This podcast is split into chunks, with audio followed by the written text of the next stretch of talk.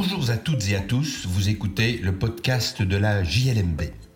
Je suis Patrick Henry, avocat et rédacteur en chef de la revue Jurisprudence de Liège, Mons et Bruxelles, aussi appelée JLMB. Dans la revue, tout comme dans ce podcast, nous commentons principalement des décisions de jurisprudence prononcées par des juridictions des ressorts des cours d'appel de Liège, Mons et Bruxelles. Cette semaine, je vais vous parler de troubles de jouissance immobilier, comment les calculer.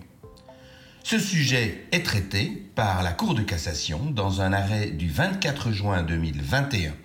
Bernard Louveau le commente dans sa chronique de droit de la construction publiée dans notre numéro 13 de l'année 2022. Pour le consulter, je vous invite à suivre le lien dans la description. Les faits qui sont à la base de la décision sont relativement simples. Nous nous trouvons en présence d'une école qui a confié à une entreprise le soin de réaliser pour elle différents bâtiments et des cours de récréation. Dans les remblais qui ont été utilisés lors des terrassements se trouvait malheureusement un certain nombre de matériaux qui vont mal se comporter. Il comporte des nodules de chaux qui vont gonfler sous l'effet de l'humidité et qui vont provoquer des tassements qui vont entraîner des dommages immobiliers. Du point de vue de la réparation de ces dommages, il ne va pas y avoir de difficultés considérables. Mais lorsqu'il va falloir calculer les troubles de jouissance qui ont été subis par l'école à la suite de ces problèmes, des difficultés apparaissent. Et la Cour d'appel de Mons, dans un arrêt du 9 avril 2019, va estimer qu'il n'y a pas de preuve qui soit rapportée par l'école d'un véritable trouble de jouissance qu'elle a subi. La Cour, en effet, constate que effectivement des bâtiments pendant un temps n'ont pas pu être utilisés, les cours de récréation pendant un temps n'ont pas pu être utilisés, mais il est difficile de mettre cela en rapport avec un préjudice financier concret subi par l'école. Certes, les élèves n'ont pas pu utiliser la cour de récréation, certes, certains bâtiments n'ont pas pu être utilisés, mais cela n'a pas entraîné d'interruption des cours. Et donc, ce sont plutôt les élèves qui ont subi un inconfort sans que l'on puisse mettre cela en rapport avec des troubles qui seraient évaluables financièrement. Et donc, la Cour d'appel de Mons refuse d'accorder à l'école les troubles de jouissance qu'elle sollicitait. L'affaire est alors portée devant la Cour de cassation.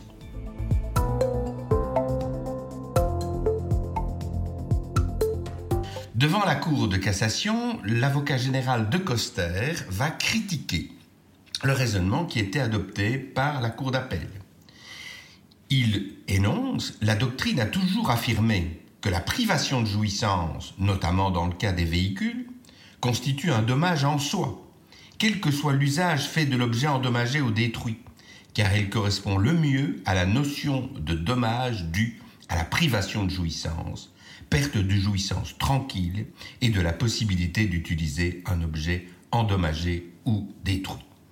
Et on se réfère notamment à la doctrine de Roger d'Alc, soutenir que la privation d'un confort ou d'une commodité ne peut constituer un dommage est inexact.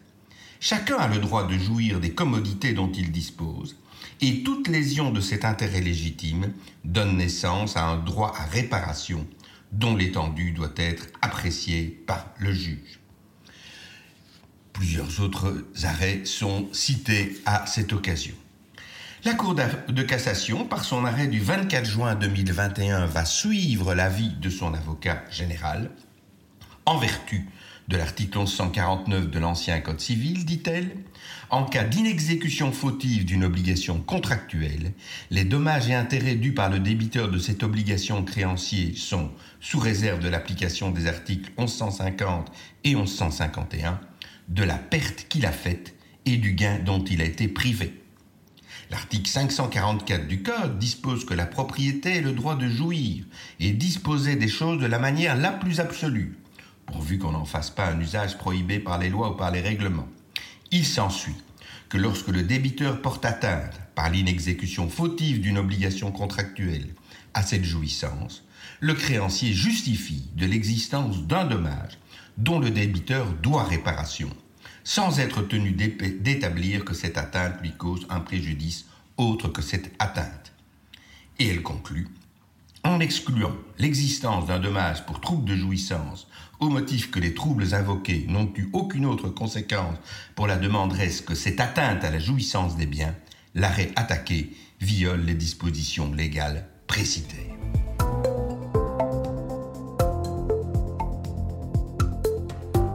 Voilà qui conclut cet épisode du podcast de la JLMB.